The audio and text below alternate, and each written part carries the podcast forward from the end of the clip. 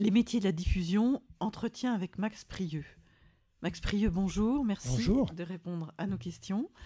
Euh, la première, Max Prieux, pouvez-vous vous présenter? Alors, je suis un jeune retraité. Voilà, c'est ma présentation de ma situation d'aujourd'hui. Alors, ça veut dire quoi un jeune retraité? Euh, ça veut dire que j'ai passé 41 ans, hein, parce que jeune retraité, j'ai travaillé donc pendant 41 ans dans ces métiers-là. Euh, j'ai eu la chance de pouvoir euh, vivre toutes ces mutations, on va dire, de l'artisanat la, de à l'industrie de la vente du livre. je suis rentré à la librairie Hachette en 78, qui était une maison d'édition un peu comme familiale, très classique. c'était la librairie Hachette, c'était pas Hachette Livre qui est né au début des années 80.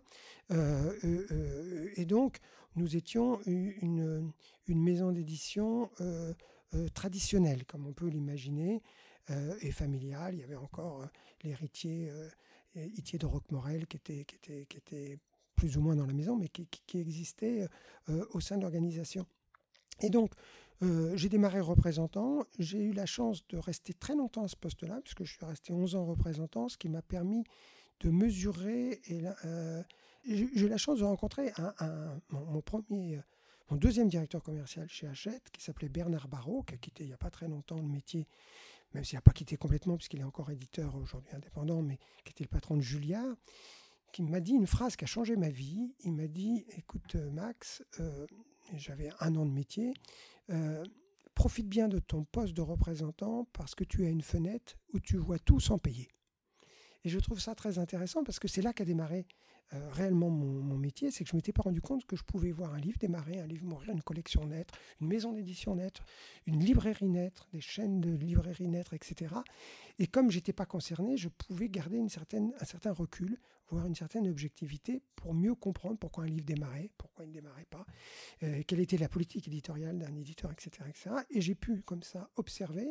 Et si j'avais pas eu cette observation pendant une dizaine d'années, j'aurais pas pu faire les métiers euh, d'autres métiers par la suite. Alors par la suite, j'étais chef de vente, j'étais directeur des ventes, j'étais directeur commercial, j'étais directeur marketing, j'étais directeur de la diffusion, j'étais côté éditeur, côté diffuseur.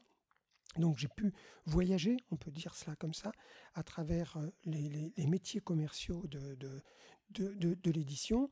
Et, aujourd'hui, bah, je suis plutôt dans ma période de transmission, c'est ce que je fais aujourd'hui, et ce que je fais à travers, à travers certaines interventions auprès d'élèves ou auprès de formations professionnelles qui me permettent de, garder un contact. Euh, j'ai encore beaucoup de contacts avec les acteurs directs du livre, ce qui me permet de pouvoir continuer des cours. Euh, le jour où j'aurai plus de contact, il faudra, il faudra arrêter parce que ce que je dirais sera, sera, sera passé. Comment la diffusion est-elle née? Alors, le, mot diffusion euh, n'existait pas dans, le commerce du livre pendant très très longtemps, euh, tout simplement parce que euh, le commerce du livre s'appelait commerce. Nous étions des commerçants, on vendait les livres, les, représentants portaient bien leur nom parce que d'une part ils représentaient la société et ils étaient proches de l'image qu'on se donne des représentants, c'est-à-dire qu'ils étaient des vendeurs et qu'ils allaient voir les libraires pour leur vendre leurs programmes et de nouveautés et de fonds. Et en fait, euh, cette fonction commerciale a, évolué dans les années 70, lorsque la production est devenue beaucoup plus importante et que euh, progressivement, le représentant n'avait plus décemment le temps de, d'évoquer toutes les nouveautés, et notamment pour toutes les séries qui démarraient. C'était le lancement de grandes collections, grandes séries. Et les directions commerciales ont commencé à se dire, mais peut-être que les représentants ne devraient pas parler de tous les livres. Euh, ça, c'était la première chose. Et la deuxième chose, c'est que euh, bah, les librairies commencent à être pleines. Et ce qui compte dans notre métier, puisqu'on est un métier d'offre, c'est de pouvoir alimenter le marché. Et donc, il ne faut pas embouteiller le marché. Et ils ont commencé à réfléchir sur cette euh, masse de livres qu'il y avait en librairie, en commençant à réfléchir sur une possibilité de retour. Les deux ont été contingentes. C'est tout, au début des années 70.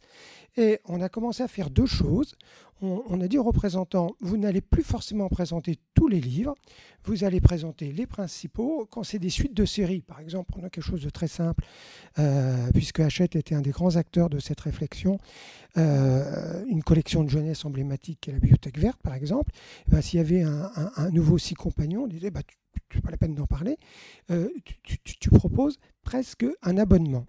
et on a commencé à créer ce qu'on appelle des grilles d'office. Et les grilles d'office, euh, c'était tout simplement d'abonner le libraire euh, en fonction d'un certain nombre de collections, du potentiel, par exemple par collection, mettez petite vente, moyenne vente, grande vente, très grande vente, best-seller, des choses comme ça. Et, on commence, et le représentant signait ce qu'on appelle une grille d'office avec son libraire, ou qu'on pourrait appeler un abonnement. Et, à partir de là, euh, en échange de l'abonnement, on a dit au libraire, bah, si vous vous abonnez, si vous signez une grille d'office, vous aurez le droit de retour. Et ce droit de retour euh, a, évolué, hein, bien sûr, parce qu'au début, le droit de retour, il était euh, sur quelques mois. C'est-à-dire qu'on disait au libraire, mais il faut donner toute la chance au livre, et donc vous pouvez retourner les livres à partir de trois mois. Mais si vous voulez les garder après 12 mois, eh bien, ça fait partie de votre fonds de commerce. Euh, évidemment, ça n'a pas tenu. D'abord parce que euh, trois mois, euh, les libraires qui recevaient une quantité d'un livre qu'ils ne vendaient pas forcément étaient obligés de les garder. Et entre deux, si ce livre se vendait ailleurs, l'éditeur était parfois obligé de faire une réimpression pour des livres qu'il allait recevoir quelques mois plus tard en retour. Donc,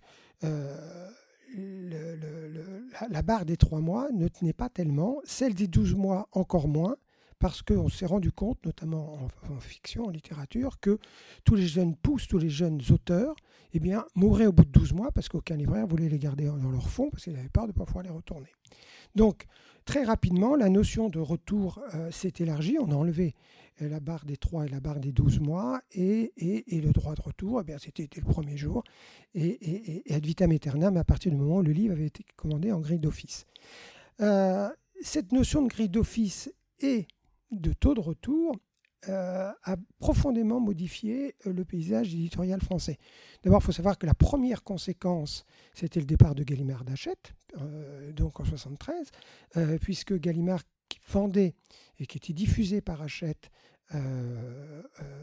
donc en gros, le directeur commercial de Gallimard devait convaincre le directeur commercial de la distribution, ce n'était pas de la diffusion, mais de la distribution euh, d'Hachette, d'un certain nombre de, quantités, et Hachette les achetait en compte ferme. D'ailleurs, Hachette a eu jusqu'à 12 dépôts en région parisienne pour stocker tous ces livres qu'il achetait et qu'il devait garder en stock. Euh, avec l'arrivée de la grille d'office, évidemment tout ça a sauté et euh, la direction commerciale d'Hachette a proposé, a dit aux éditeurs, si nous nous accordons le, le retour au libraire, il faudra l'accorder aussi en amont. Et Gallimard entre autres, hein, c'est pas le seul, mais c'est emblématique, euh, s'est dit bah, c'est plus la peine de passer par Hachette parce que euh, si nous prenons entièrement le risque, autant avoir notre propre diffusion-distribution. Et c'est là qu'est né la Sodis et c'est là qu'est né Folio. Euh, c'est pour ça que Folio est né en 74.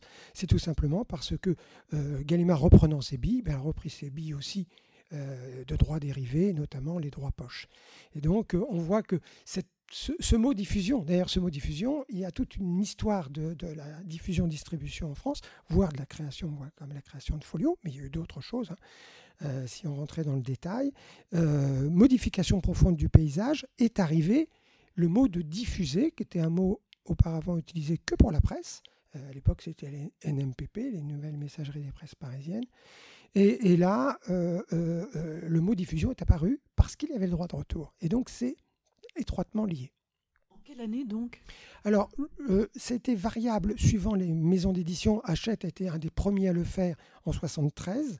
Euh, mais ça s'est étalé un petit peu. On peut dire que le mot diffusion a été réellement usité plutôt euh, dans la fin des années 70, lorsque l'ensemble des diffusions, euh, bien sûr on comprend que lorsque la SODIS est née, directement elle a accordé le droit de retour, donc la notion de diffusion existait, mais le mot n'était pas encore rentré dans le vocabulaire des métiers commerciaux de l'édition. On appelait encore volontiers le directeur directeur commercial. Euh, le mot réellement directeur de la diffusion euh, a bien mis une dizaine d'années à, prendre sa maturité, si on peut l'exprimer ainsi, puisque la grande différence euh, entre un directeur commercial qui vend et un directeur de la diffusion, moi par exemple, lorsque j'étais à, des directions de diffusion, j'expliquais à des jeunes représentants qui me disaient chef, chef, chef, j'ai passé une grosse commande. Et quand je répondais, tu as peut-être fait une grosse bêtise, ils étaient surpris, tout simplement parce qu'il y avait le droit de retour. Et j'étais obligé de leur expliquer, mais en fait, nous ne faisons que prêter nos livres. Puisque automatiquement, c'est pas. Euh, c'est pour ça que je disais que ça a mis plusieurs années. Au début, le retour, c'était en négociation avec les, représentants qui, en échange, disaient je te reprends un certain nombre de livres, en échange, je t'en mets d'autres, etc. Tout a sauté progressivement. Aujourd'hui, nous sommes des prêteurs de livres. Nous ne vendons plus les livres. Et, ça implique que le représentant ne doit plus être un vendeur, mais quelqu'un qui a une grande notion du potentiel de son point de vente pour ajuster la quantité. Et est-ce qu'on peut du coup définir aujourd'hui euh, le rôle de la diffusion dans la chaîne du livre? Alors, le rôle de la diffusion, on voit bien qu'elle a évolué parce que de, vendeurs, ils sont devenus responsables du résultat financier euh, de l'ensemble de la chaîne. Parce que euh, si vous envoyez six exemplaires à un libraire qui peut en vendre que deux, ben, d'une part, vous êtes en rupture. Euh, vous êtes, euh, s'il faut en vendre que deux, vous êtes en, fort taux de retour. Et si vous envoyez que deux, alors qu'il il peut en vendre six, vous êtes en rupture. Ce qui veut dire que le représentant devient la cheville ouvrière d'une grande part de la rentabilité de la chaîne, autant côté libraire, puisque c'est lui qui paye les frais de port aller-retour, c'est lui qui déballe, c'est lui qui remballe, c'est lui qui avance la trésorerie, euh, mais aussi côté éditeur, parce que euh, une trop grosse quantité euh, ben, euh, fait augmenter les tirages et augmente les coûts, les coûts d'impression et peut modifier le prix de vente du livre. D'un autre côté, des coûts de réimpression également font augmenter le, prix de vente du livre parce qu'on imprime à chaque fois en trop petite quantité. Ce qui veut dire que le rôle de la diffusion aujourd'hui est un rôle de diffuseur, c'est-à-dire mise en place. D'ailleurs, on utilise beaucoup maintenant le terme de mise en place. Avant, on utilisait plus de mise en vente, euh, de mise en place. Et à partir de ce moment-là, euh, euh, le rôle de la diffusion est, aujourd'hui double. il y a un rôle de, mise en place, de diffusion qui est très important parce que vous pouvez mettre un livre en, en place à 2000 exemplaires et qu'il soit introuvable s'il n'est pas dans les bonnes librairies, comme vous pouvez le vendre euh, à, plus faible quantité. Et, par exemple, pour un livre pédagogique où il y a 70 acteurs en France, vous pouvez en, mettre en place 300 ou 400, il sera au bon endroit, il sera trouvable. Donc ça, c'est la première partie. Le deuxième rôle, qui s'est euh, mixé un peu avec le rôle de, l'ancien rôle de direction commerciale, euh, c'est un rôle de conseil parce que aujourd'hui, dans le cadre de, on pourra en reparler tout au long de, cette, de cet échange, ce qui est le, plus grand défi de l'édition et de la diffusion d'aujourd'hui, qui est la surproduction. évidemment, dans un, dans un climat et dans un contexte de surproduction, il faut faire très très attention. tous les détails deviennent importants et le diffuseur devient aussi un conseil en amont. Le directeur de la diffusion participe au plan éditorial pour non pas le valider, hein, il n'est pas là pour euh, euh, valider un plan d'édition, ça c'est le rôle de l'éditeur, mais il est là pour l'ajuster avec l'éditeur en fonction de ce qu'il voit sur le marché, notamment euh, les, tirages, les prix, les dates de mise en vente, enfin il y a un certain nombre de, critères, et on peut dire que plus on monte dans la hiérarchie de la diffusion, plus le rôle de conseil auprès de l'éditeur est devenu important aujourd'hui. et donc il y a cette double fonction qui est le, la fonction de diffusion et la fonction de conseil. Est-ce qu'on peut faire un point sur les grandes structures de diffusion telles qu'elles existent aujourd'hui? Oui. Alors, les, grandes structures de diffusion, euh, elles aussi, euh, ont, beaucoup évolué parce que c'est le paysage euh, des points de vente qui a fortement évolué. à l'époque où j'évoquais tout à l'heure la direction commerciale, eh le représentant allait visiter les libraires de la ville. Il faisait d'ailleurs ce qu'il voulait. Il considérait comme libraire le point de vente qu'il voulait euh, c'est lui qui disait oui, celui-là, je vais le visiter, pas celui-là parce qu'il est éventuellement trop petit, ça n'allait pas beaucoup plus loin. Et, donc, euh, l'arrivée de nouveaux acteurs a profondément modifié les structures et, créé le paysage des grandes structures d'aujourd'hui.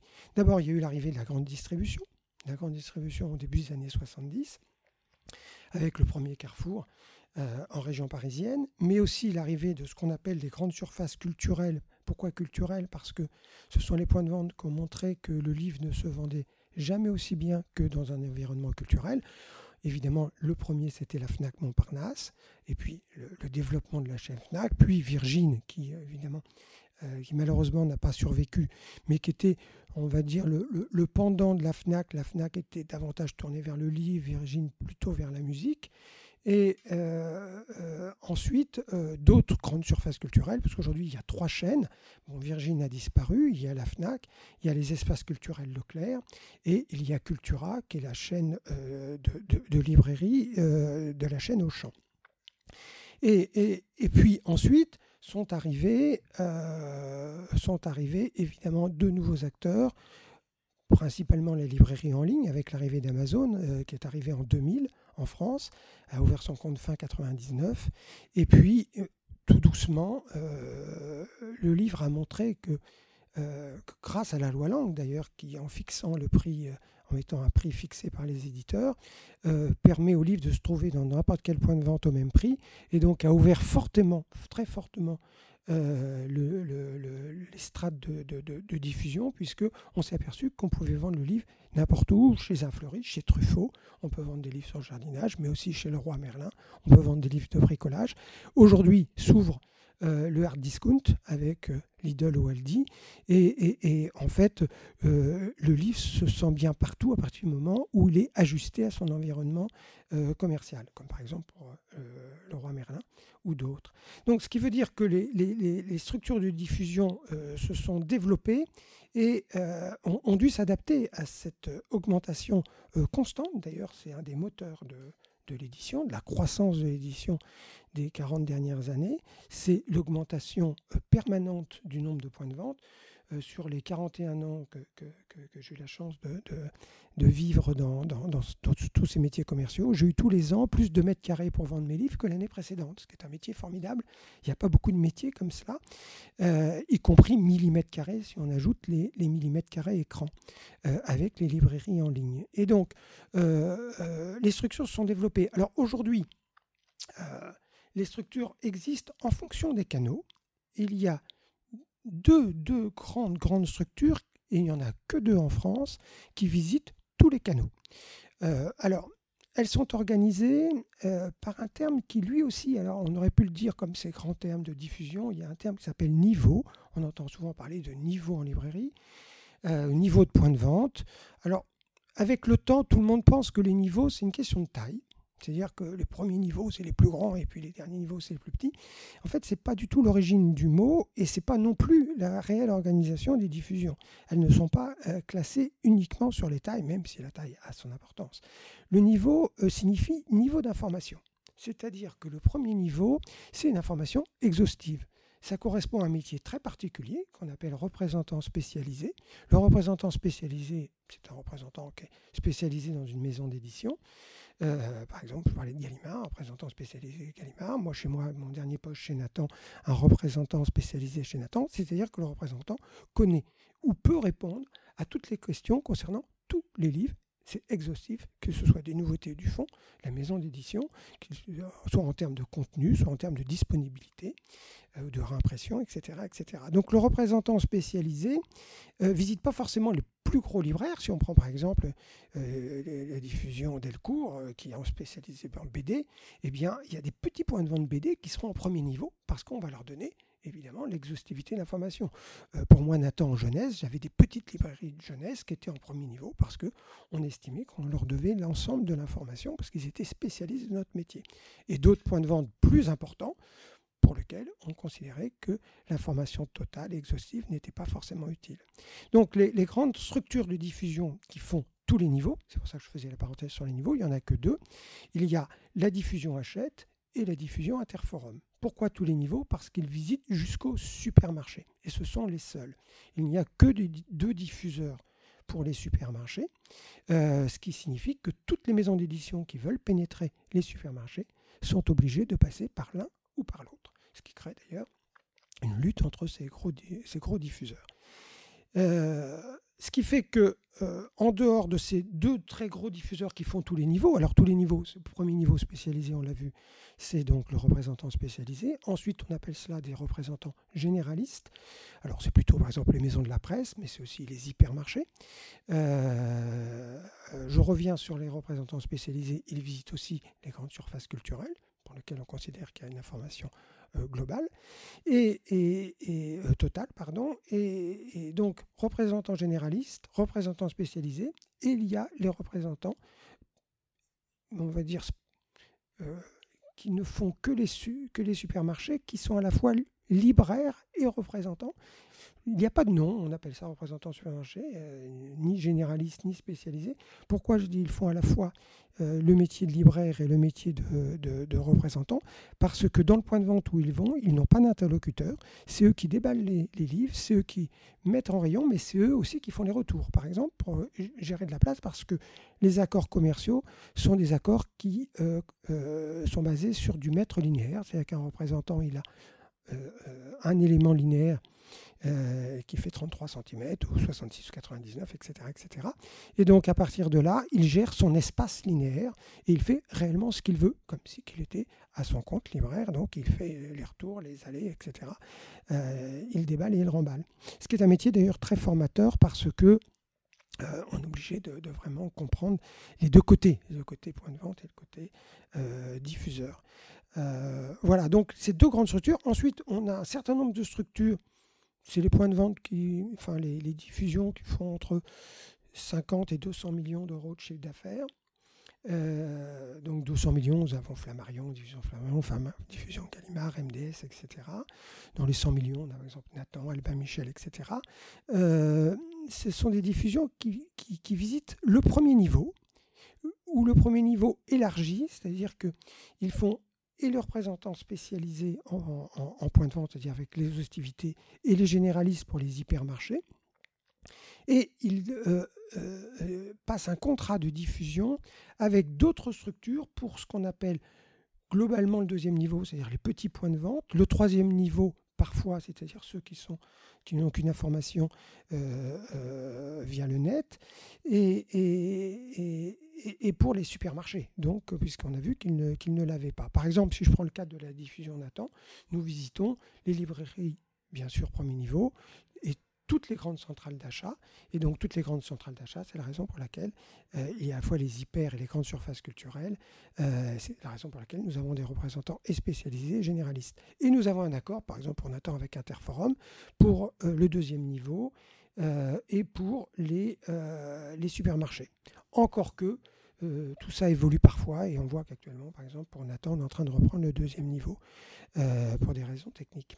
Voilà, donc les grandes structures, en fait, il y a deux très grands, une dizaine de moyens, et après, c'est des toutes, toutes petites structures, et on pourra en reparler tout à l'heure si, quand on parlera d'autodiffusion. Oui, peut-être un mot sur les, les diffuseurs qui sont spécialisés en petite édition Alors, bien sûr, euh, le mot spécialisation est très très important parce que, euh, bon, d'une part, euh, le nombre d'éditeurs est très important. Hein, c'est un petit millier d'éditeurs qui, qui, qui, qui, forment le, le, le, peloton de la, de la production française. Et, il y a des éditeurs généralistes et également des, des, éditeurs spécialisés. Et un certain nombre de maisons d'édition se sont spécialisées dans deux métiers, en fait. Un, sur le premier niveau, c'est-à-dire les points de vente spécialisés. Et comme elles avaient accès à ces points de vente, et en réalité, ce n'est pas tout à fait cela, puisque un point de vente spécialisé est souvent très grand, elles sont spécialisées dans un certain nombre de rayons, et elles se sont spécialisées sur les rayons, et se spécialisant sur un certain nombre de rayons, elles ont euh, euh, signé des contrats de diffusion avec les éditeurs qui correspondaient aux rayons qu'elles visitaient. Et donc, ils sont devenus spécialisés, et ce sont des éditeurs, des diffuseurs, pardon, spécialisés, en ce sens qu'ils sont spécialisés sur un, voire deux rayons. Et, à partir de là, euh, ils ont dans leur escarcelle, dans leur banette d'éditeurs, ils ont les, éditeurs qui correspondent. Est-ce que on peut revenir sur d'autres métiers Vous avez parlé du métier de représentant, mais est-ce qu'on peut évoquer d'autres métiers qui qu'on trouve au sein des diffusions? On, le voit depuis le début de notre échange que, tout est en mouvement. Hein. Euh, les, métiers font qu'évoluer. Alors, euh, de, du représentant spécialisé qui visitait ces libraires que nous avons évoqués tout à l'heure, euh, très rapidement, lorsque les, diffusions sont spécialisées, nous avons eu des représentants généralistes, comme on l'a vu, qui sont apparus ils sont apparus tout simplement parce que l'arrivée des hypermarchés, euh, on sentait bien qu'un représentant spécialisé qui connaissait l'ensemble de, de, la production éditoriale n'était pas nécessaire. Donc on, a plutôt pris des généralistes qui visitaient plus de points de vente et on a commencé à créer le deuxième niveau à ce moment-là. Et un nouveau métier est arrivé euh, tout simplement parce que euh, la grande distribution a axé son, son rôle commercial très différemment de celui du libraire. Le libraire, son, rôle commercial, c'était de bien comprendre la production de l'éditeur pour bien la vendre, ou pour pouvoir bien conseiller ses lecteurs. La grande distribution, qui elle était dans le libre service, et non plus dans le conseil à la clientèle, euh, n'est pas du tout partie sur la connaissance des fonds d'édition. Elle est partie sur euh, ce qui l'intéressait, ce qu'elle faisait dans tous les rayons, et la seule chose qu'elle savait faire, et qui était, on pourrait dire, euh, une transversale de son métier, qui était la, capacité à négocier les meilleures conditions de vente. c'était ça son rôle, c'était un commerçant, et d'ailleurs les gens qui euh, négocier les conditions de vente pour le livre pouvait avoir été, entre guillemets, c'est pas péjoratif, au, rayon casserole, au électroménager avant, puis après partir euh, au, rayon euh, jardinage. Donc ce qui fait que la diffusion, qui était encore à l'époque une direction commerciale, s'est trouvée devant une difficulté majeure, c'est que les centrales d'achat, ne souhaitaient pas lui envoyer les représentants, donc on a envoyé le patron des représentants, qu'on appelle aujourd'hui le plus souvent le directeur des ventes, parfois le chef des ventes. On envoyait les directions des ventes voir les centrales d'achat. Et ça a été calamiteux. Calamiteux en ce sens que euh, le directeur des ventes de l'époque, et j'en parle savamment parce que je faisais à peu près ce métier-là dans ces années-là, euh, bah, c'était un spécialiste du livre. Ce n'était pas un spécialiste de la négociation. Et donc, très très rapidement, euh, l'acheteur qui ne jouait qu'en rapport de force euh, euh, prenait en otage la production de l'éditeur en disant si vous ne faites pas telle production je, production, je ne mettrai pas les livres en avant. D'autant plus que la loi langue n'existait pas encore et que la notion de best-seller était aussi une notion de prix cassé et donc de, capacité de lancement important. Et donc la, la, les conditions de vente immédiatement dérapées de façon euh, grave pour, euh, pour, les directions commerciales, voire l'équilibre de la chaîne financière du livre. Et, c'est la raison pour laquelle la sonnette d'alarme a été tirée d'à peu près tous les acteurs, à la fois les libraires, mais aussi les, éditeurs et les directions commerciales, qui ont amené à la loi Langue, qui, il ne faut pas l'oublier, a deux volets. Elle a le volet bien sûr, avec le prix unique du livre que nous connaissons tous, mais son principal volet n'est n'est pas là. Le deuxième volet, c'est les conditions générales de vente. Elle en, même temps, elle a dit à l'ensemble de la profession, à partir de, la loi langue, c'est l'éditeur qui fixe le prix, mais c'est le diffuseur qui fixe la remise. Ce qui fait que ce cadre, qui est écrit, qu'on appelle les conditions générales de vente, qui est écrit par le diffuseur, ce cadre est une garantie de non-dérapage de la remise, parce que par exemple, on peut fixer que ma remise maximale est de 40% ce qui est le cas d'ailleurs de la plupart des conditions générales de vente en France. Et donc à partir de là, euh, les, directions commerciales ou le directeur des ventes avaient un cadre pour refuser de pouvoir augmenter les remises de façon indécente. Euh, mais en même temps, euh, la loi Langue, en, créant des conditions générales de vente avec des critères, puisque la loi Langue dit deux choses. Un, ce sont les diffuseurs qui maintenant fixent les conditions générales de vente, mais dans les critères octroyer les points de remise, ils sont obligés d'avoir plus de points de remise qualitatifs que quantitatifs. C'est-à-dire qu'on favorise euh, la librairie par rapport à la grande distribution qui, a, qui pourra acheter en masse. Et donc, euh, la, création de tous ces critères qui, qui est maniée de façon complexe, qui, est très, très, très évolutive. Par exemple, aujourd'hui, dans mes dernières conditions générales de vente sur plan qualitatif, j'ai fait introduire comme critère le poids de la masse salariale du point de vente sur son chiffre d'affaires. Ce qui est un, critère très important parce que ça garantit à l'éditeur que le point de vente aura suffisamment de libraires et suffisamment bien rémunéré euh, pour pouvoir apporter un bon conseil au point de vente, ce que ne peut pas avoir la grande distribution. Donc on, voit qu'il y a des critères qui rentrent euh, vraiment dans, la vie économique du point de vente. Et donc pour manier tous ces critères-là, eh bien, ni le représentant, qui d'ailleurs n'allait pas voir les centrales d'achat, mais ni le directeur des ventes, qui était très axé sur les contenus, sur les politiques éditoriales. Donc nous avons été obligés de créer un nouveau métier, qui a un nom barbare, qui s'appelle les comptes clés dans, notre euh, langage. On appelle ça grand compte dans d'autres métiers, mais l'édition aime bien avoir ses propres, son propre euh, vocabulaire. Euh, eh bien, les, comptes clés sont des spécialistes de la négociation autant que des spécialistes de contenu. C'est-à-dire qu'ils viennent des mêmes écoles. Si pour engager un représentant, on prend souvent un ancien libraire parce qu'il a la sensibilité euh, euh, du point de vente, la sensibilité du taux de retour. Si on prend un pur commercial, il a tendance à, créer un fort taux de retour. donc on ne prend pas quelqu'un, par exemple, un, diplômé d'une grande école de commerce. Par contre, pour les comptes clés, on prend systématiquement des négociateurs, donc plutôt les mêmes diplômés des mêmes grandes écoles que le, que l'acheteur de la centrale d'achat. Donc ils se comprennent, ils ont le même langage, c'est des négociateurs, ils sont tous les deux, ils viennent avec leur tablette plutôt qu'avec leur contenu d'ouvrage, même si ça peut avoir parfois son importance.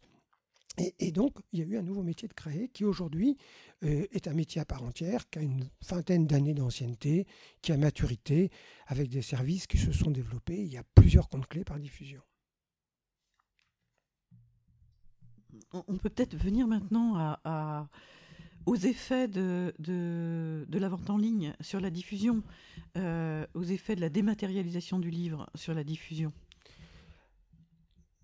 euh, alors, il y, a deux choses. Euh, il y a d'une part le, la, vente en ligne, hein, avec ce qu'on appelle aujourd'hui comme canal la, librairie en ligne, dont le premier a été Amazon. Aujourd'hui, on a pas mal d'acteurs. on a bien sûr Fnac.com, on a Cultura.com, on a Gilbert, aussi, mais plein de libraires aussi qui commencent à, le faire, des grands, grands libraires. Donc ça, c'est une chose. Puis après, la dématérialisation du livre, euh, avec de nouveaux acteurs, hein. Apple par exemple, qui est, qui est, un, acteur important de, du, livre numérique. Euh, et donc, c'est bien deux choses différentes, euh, mais qui ont amené une autre approche du métier on parle de dématérialisation, donc c'est une approche euh, dématérialisée de la vente du livre. C'est-à-dire que là aussi, alors d'une part, euh, autour de l'an 2000, lorsque euh, Amazon est arrivé, sa première réunion, c'était d'ailleurs par un agent chez Hachette en 99. Au, début, on, vendait chez Amazon les livres comme on vendait euh, dans une centrale d'achat, on présentait des nouveautés, on négociait des conditions de vente, etc. Aujourd'hui, c'est devenu un métier technique qui est, très spécifique. Nous avons même souvent dans les diffusions le spécialiste d'Amazon parce que sans être un informaticien, c'est quelqu'un qui sait manier l'outil euh, euh, vente en ligne, l'outil Amazon, l'outil Fnac. D'ailleurs, ce sont des outils différents parce que les formats des livres sont différents. Lorsque vous éditez un livre pour la librairie ou l'hypermarché, c'est le même livre. Euh, lorsque vous, voulez euh, créer euh, un, ouvrage dématérialisé, un livre numérique pour Amazon, c'est pas le même que pour Apple parce que chacun a son langage, chacun a son, on appelle ça son format. Et donc, par exemple, Amazon a son propre format qui va nulle part ailleurs. Donc, il faut savoir manier tout ça, il faut savoir manier l'outil d'achat, de mise en avant, de gestion de stock des points de vente. Donc nous avons un compte clé très très très très spécialisé pour euh, à la fois le point de vente numérique et pour le livre dématérialisé, ce qui a ajouté d'ailleurs un, nouveau métier dans, les, dans, les, euh, dans, dans, la fonction euh, diffusion qui s'éloigne de plus en plus parce que aujourd'hui avec l'arrivée des nouveaux services entre guillemets il euh, ne faut pas se cacher, euh, ce sont des façons d'obtenir des conditions de vente auprès des, diffuseurs et des éditeurs, notamment d'Amazon. Euh, par exemple, la, vente de, mots-clés comme on trouve chez Google. Amazon, depuis trois ans maintenant, vend des mots-clés. Il faut que le, compte-clé, sans faire de jeu de mots, sache manier la réalité de la valeur d'un mot, puisque faut savoir que les mots-clés sont vendus aux enchères cachées, c'est un peu comme les droits foot, hein, les droits de football, et donc il faut savoir manier euh, presque en temps réel la réalité de, la valeur d'un mot pour pouvoir faire une surenchère, l'acheter ou pas l'acheter. Par exemple, le mot dictionnaire à la rentrée scolaire n'a pas la même valeur au mois de septembre ou au mois d'août, surtout au mois d'août, qu'au mois de novembre. Et donc, il y a, donc une évolution du, compte clé spécialiste de la vente en, ligne qui est, très importante. De la même façon, ça fait énormément évoluer euh, sur le plan juridique les diffusions parce que les contrats de diffusion des, acteurs en, ligne ou des acteurs numériques sont plus complexes, plus difficiles à appréhender, plus dangereux. Euh, par exemple, on, a vu que Et d'ailleurs, euh, l'Europe d'ailleurs a bien réagi lorsqu'on a commencé à vendre le livre numérique. Personne n'a signé avec euh, certains grands acteurs parce que euh, ils voulaient. vous savez qu'à la fin d'un contrat de de, de, diffusion avec un point de vente, ou tout contrat d'ailleurs, on, met toujours en dernier article, en cas de, de, mésentente, quel tribunal nomme-t-on? Et, il était très important en France, notamment en Europe, mais surtout en France, que le tribunal soit un tribunal de droit français et non un tribunal de droit américain. Par exemple, pour les acteurs américains qui sont arrivés sur le marché français.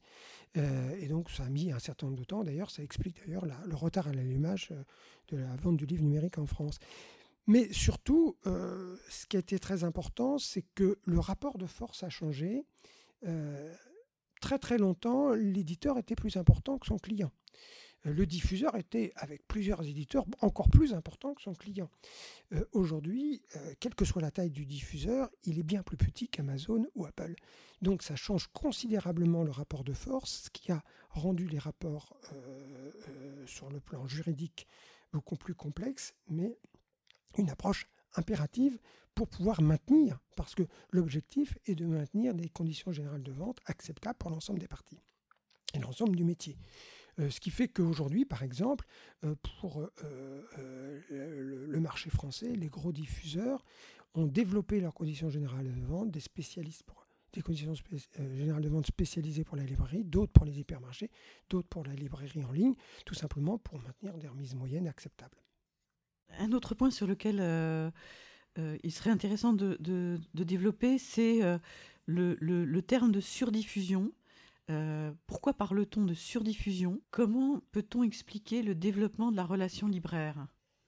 Alors souvent, souvent, alors d'abord le, mot surdiffusion est un mot jeune dans notre métier, récent. Hein. je parlais tout à l'heure de l'évolution du vocabulaire des, des, métiers commerciaux du livre. Le, mot surdiffusion est vraiment apparu il y a 4-5 ans. On, l'utilise de plus en plus depuis 2-3 ans.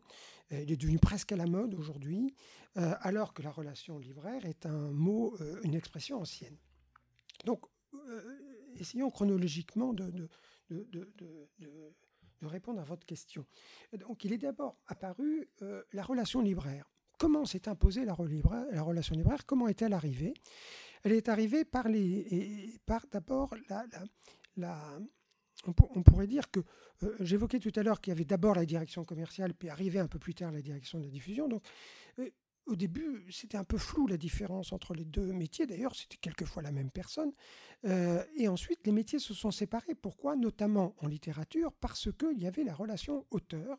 Et il fallait gérer la relation auteur euh, auprès de la maison d'édition et entre la maison d'édition et les points de vente, notamment euh, pour les signatures, par exemple.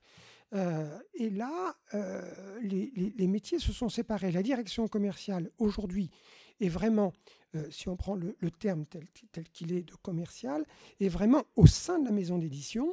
Et la direction commerciale a essentiellement deux métiers, même si elle en a parfois d'autres. Elle a la relation avec la diffusion, c'est elle qui est l'acteur de la, maison d'édition en constant contact avec la diffusion, c'est lui qui lui donne les objectifs de mise en place, c'est lui qui suit les, suivis de mise en place. Et en même temps, il a la relation auteur, c'est lui qui va avoir une relation avec le point de vente pour euh, faire, signer, faire signer son auteur dans les meilleures conditions possibles. Ce qui fait que le directeur commercial est amené à connaître très très très bien le tissu libraire. Dans une ville, euh, il saura que chez, dans telle librairie, il pourra faire venir tel auteur parce qu'il sera en proximité avec les penchants éditoriaux de la librairie. pour autre auteur, ça sera une autre librairie. Ou alors, il saura qu'une librairie saura très très bien défendre un auteur sur le plan régional, ce qui peut être important pour un contenu, ou, ou pas du tout, ce qui, mais pourra faire venir beaucoup de monde. Et là, ça pourrait être pour un best-seller très bien, etc., etc. Donc, il devra connaître la, sensibilité du point de vente pour, euh, déplacer son auteur avec les meilleures garanties de succès entre retombées médiatiques locales et, nombre de livres signés, ou tout simplement relation euh, directe avec euh, entre l'auteur et son lecteur.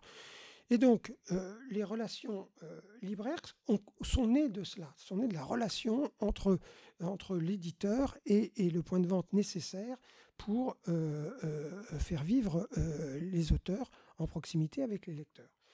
Ça, c'est la naissance. Ensuite, il y a eu, il y a eu un, développement parce que les points de vente se sont agrandis que ce soit Mola à Bordeaux, le Furet du Nord à Lille, et, ou d'autres. Hein, je les cite, mais il y a Kléber, il y a Dialogue à Brest, il y a Sorens, à Montpellier, il y en a plein. Euh, tous, ces libraires-là ont commencé à avoir leur propre politique de communication, leur propre politique, euh, leur propre programme, euh, je peux pas dire éditorial, mais de thèmes éditoriaux. Et, là, il, a fallu que les, éditeurs en prennent conscience.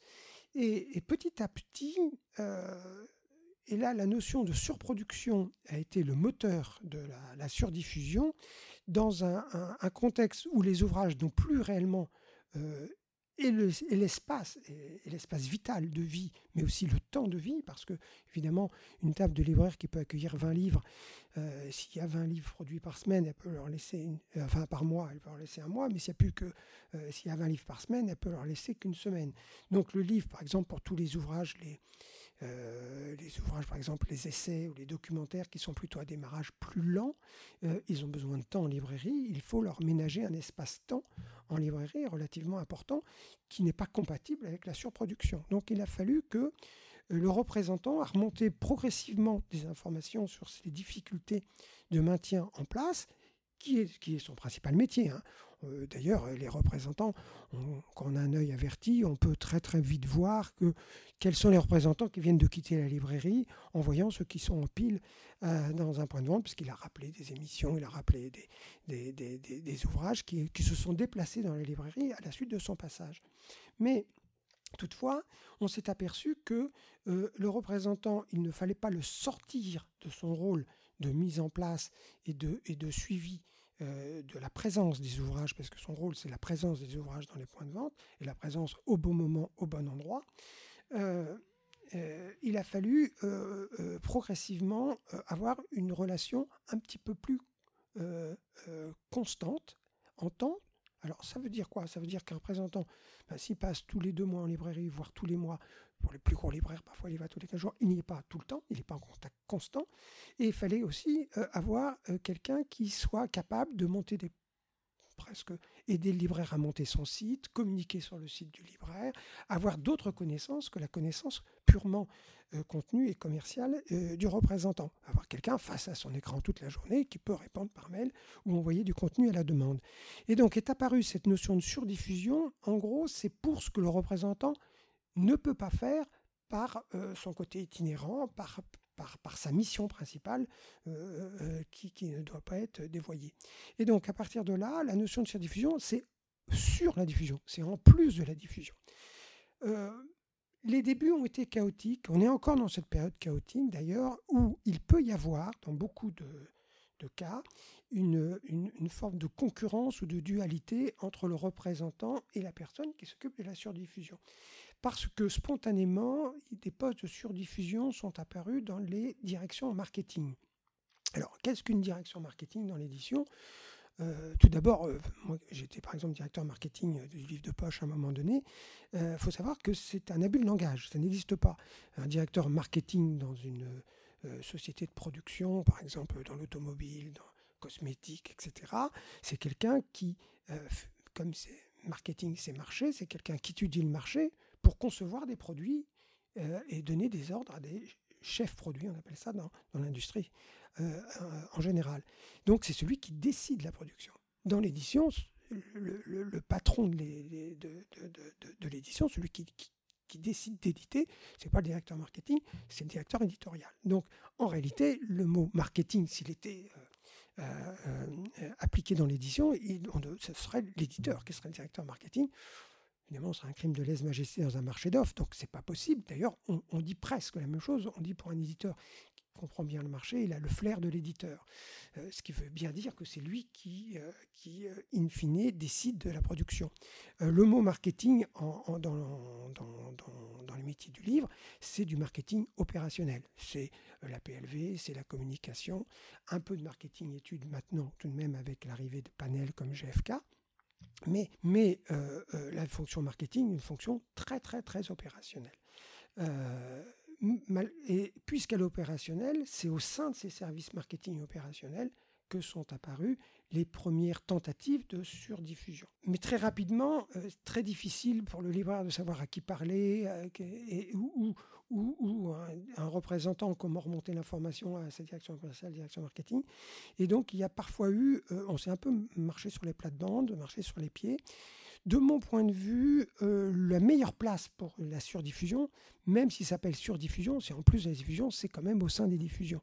Parce que c'est eux qui sont en constante euh, euh, contact avec le point de vente, ce qui veut dire que la personne qui fait de la surdiffusion est, je dirais, si on est puriste, ni au sein de la diffusion, ni au sein du marketing, mais au milieu des deux.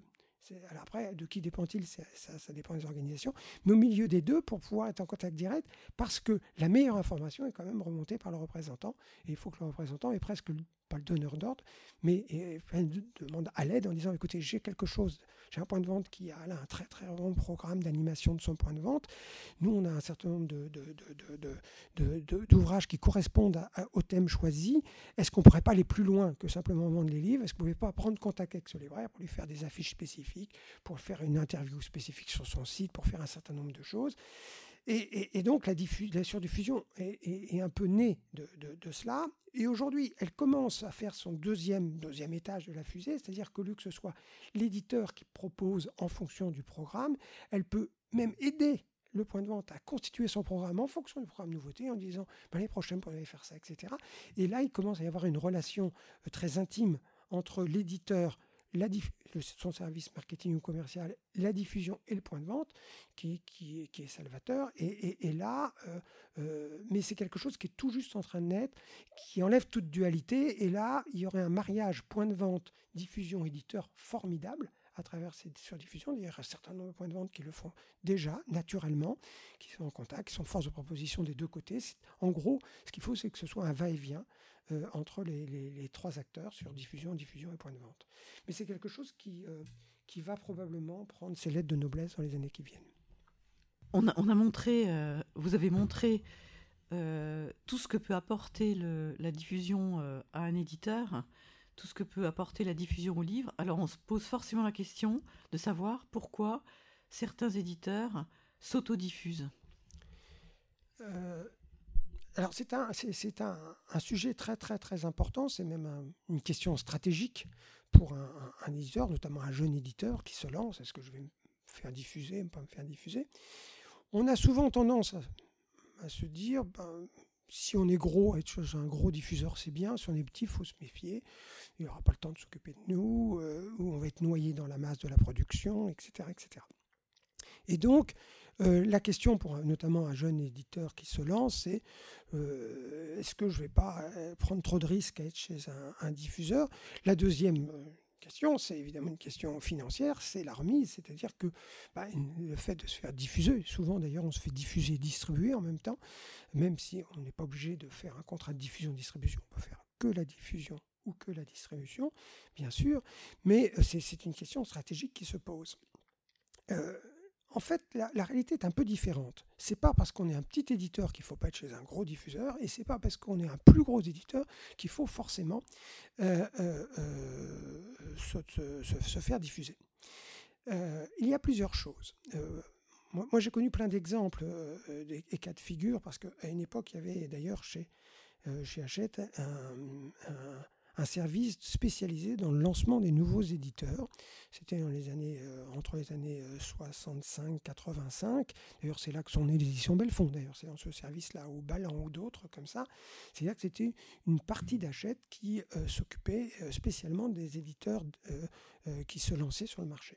Aujourd'hui, on s'est aperçu que diffuser une équipe de représentants qui a que des diffuseurs jeunes, ça fonctionne pas très bien. On a dispatché d'ailleurs partout dans toutes les diffusions les, jeunes éditeurs avec en les épaulant avec des éditeurs plus chevronnés, plus anciens ou des petits avec des gros complémentaires suivant les rayons, puisqu'on parlait tout à l'heure de l'importance du rayon pour le diffuseur. Donc aujourd'hui, euh, euh, tout ça est intermêlé. Toutefois, la première question qu'il faut se poser, alors bien sûr, il y a la notion de rayon, on l'a vu tout à l'heure dans la question sur les petits éditeurs, les petits diffuseurs spécialisés. Mais il y a, on, le devine par la première mot que vous avez, la première question que vous avez posée, qu'est-ce que c'est qu'une diffusion? Et c'est la notion de taux de retour. C'est que euh, si vous êtes, j'ai eu beaucoup de cas et des exemples, j'ai vu le cas d'un éditeur qui était un éditeur d'essais, de, qui était autodiffusé, autodistribué. C'était une petite maison d'édition. Ils étaient deux.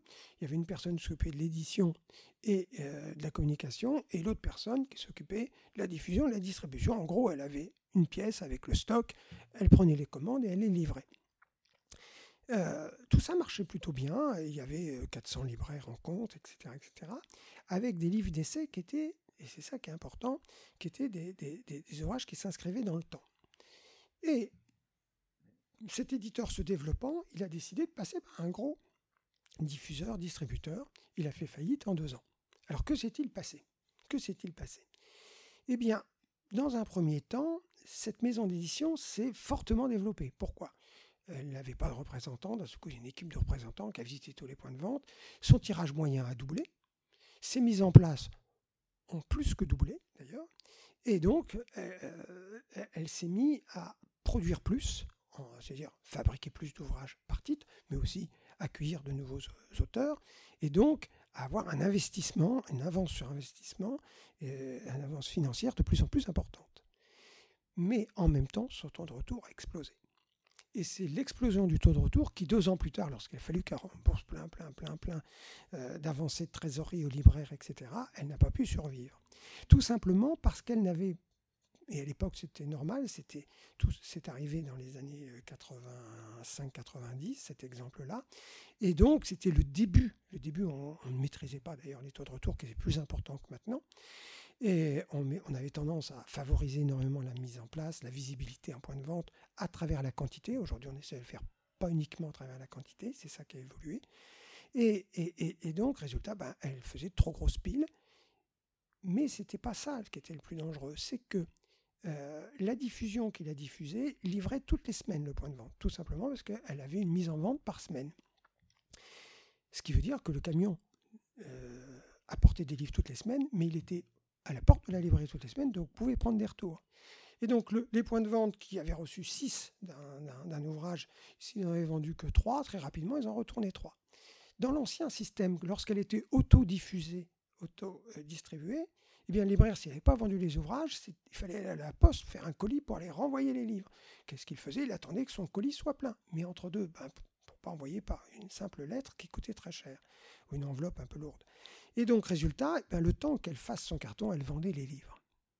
Le temps en librairie était beaucoup plus long, alors que là, aujourd'hui, les temps en librairie avec euh, tous les gros acteurs de distribution qui passent une fois par semaine, entre le mardi et le jeudi, en point de vente, eh bien, les taux de retour, le, enfin, le taux de retour, la possibilité de retour est très facile. C'est ce que j'appelle, moi, dans mon langage technique, le, le taux de colle en librairie. C'est-à-dire que un livre, s'il a un très faible taux de colle, et c'est le cas dans, chez tous les gros diffuseurs distributeurs, faut mieux avoir des livres à démarrage rapide. Si vous avez euh, un taux de colle très fort en point de vente, vous pouvez avoir des livres à démarrage lent. Or, il est très important donc pour un, un jeune éditeur de se dire quelle est la rapidité de, quelle est la vitesse de lancement, de décollage de mon livre, et ça sera la première partie de sa réponse. Dois-je passer par un euh, diffuseur à faible taux de colle ou à fort taux de colle Et donc ça, c'est ce point-là est le, premier point. Le deuxième point, c'est que euh, il peut y avoir des éditeurs qui soient régionaux. Et dans ce cas-là, passer par une diffusion nationale coûte très cher. Euh, n'est pas forcément rentable. Et, donc, il faut mieux parfois avoir un contact privilégié et direct avec le libraire, parce que euh, malgré tout, euh, s'il y a, on a vu d'ailleurs, il y a des mots qui sont importants comme ça, comme le mot diffusion euh, aujourd'hui dans ce métier, puisque c'est que des prêts, il y a un mot qui est essentiel dans la chaîne commerciale du livre, comme dans la chaîne comme dans la décision éditoriale, c'est pas la chaîne, dans la chaîne commerciale, c'est-à-dire de l'éditeur au lecteur, c'est le mot émotion. Pourquoi le mot émotion? Parce que c'est un livre sans émotion ne se vend pas. Alors l'émotion au sens large, c'est pas forcément une émotion dans un ouvrage euh, de fiction. Hein. Il, y a, des fortes émotions euh, dans l'iconographie d'un livre. Il y a une forte émotion dans, dans, dans, dans euh, on pourrait dire l'objet livre lui-même.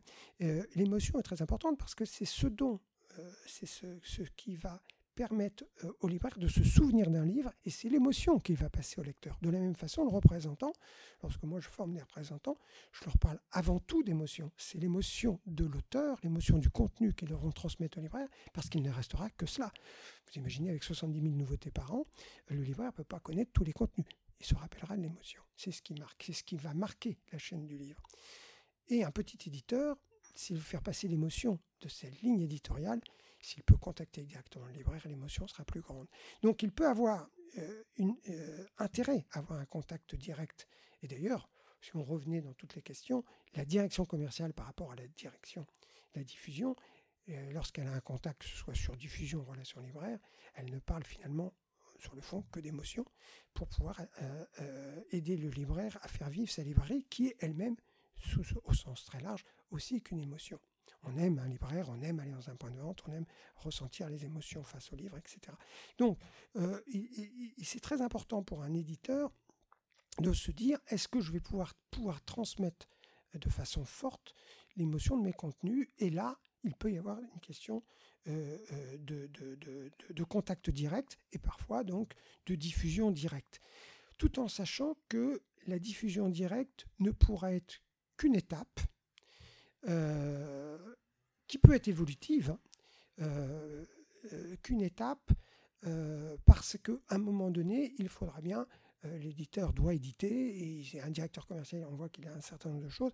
Il faut pouvoir être en contact avec le plus grand nombre de libraires possible. Alors, l'autodiffusion développée, c'est l'éditeur qui a sa propre diffusion, l'édition intégrée. Par exemple, moi, quelque part chez Nathan, on est autodiffusé, puisque nous avons notre propre diffusion, même si ça concerne un grand service avec 50 personnes, etc. etc. Mais quelque part, c'est l'idée de transmettre directement euh, notre contenu euh, sur le plan et contenu et sur le plan émotionnel euh, à la chaîne du livre, à la chaîne commerciale du livre. Et donc, ça démarre du du petit exemple qu'on a la personne qui, est toute seule dans sa, maison d'édition et qui, qui s'autodiffuse, jusqu'à elle engage un premier représentant, elle engage deux représentants, etc. etc., etc. Donc le mot autodiffusion euh, va, va, très loin.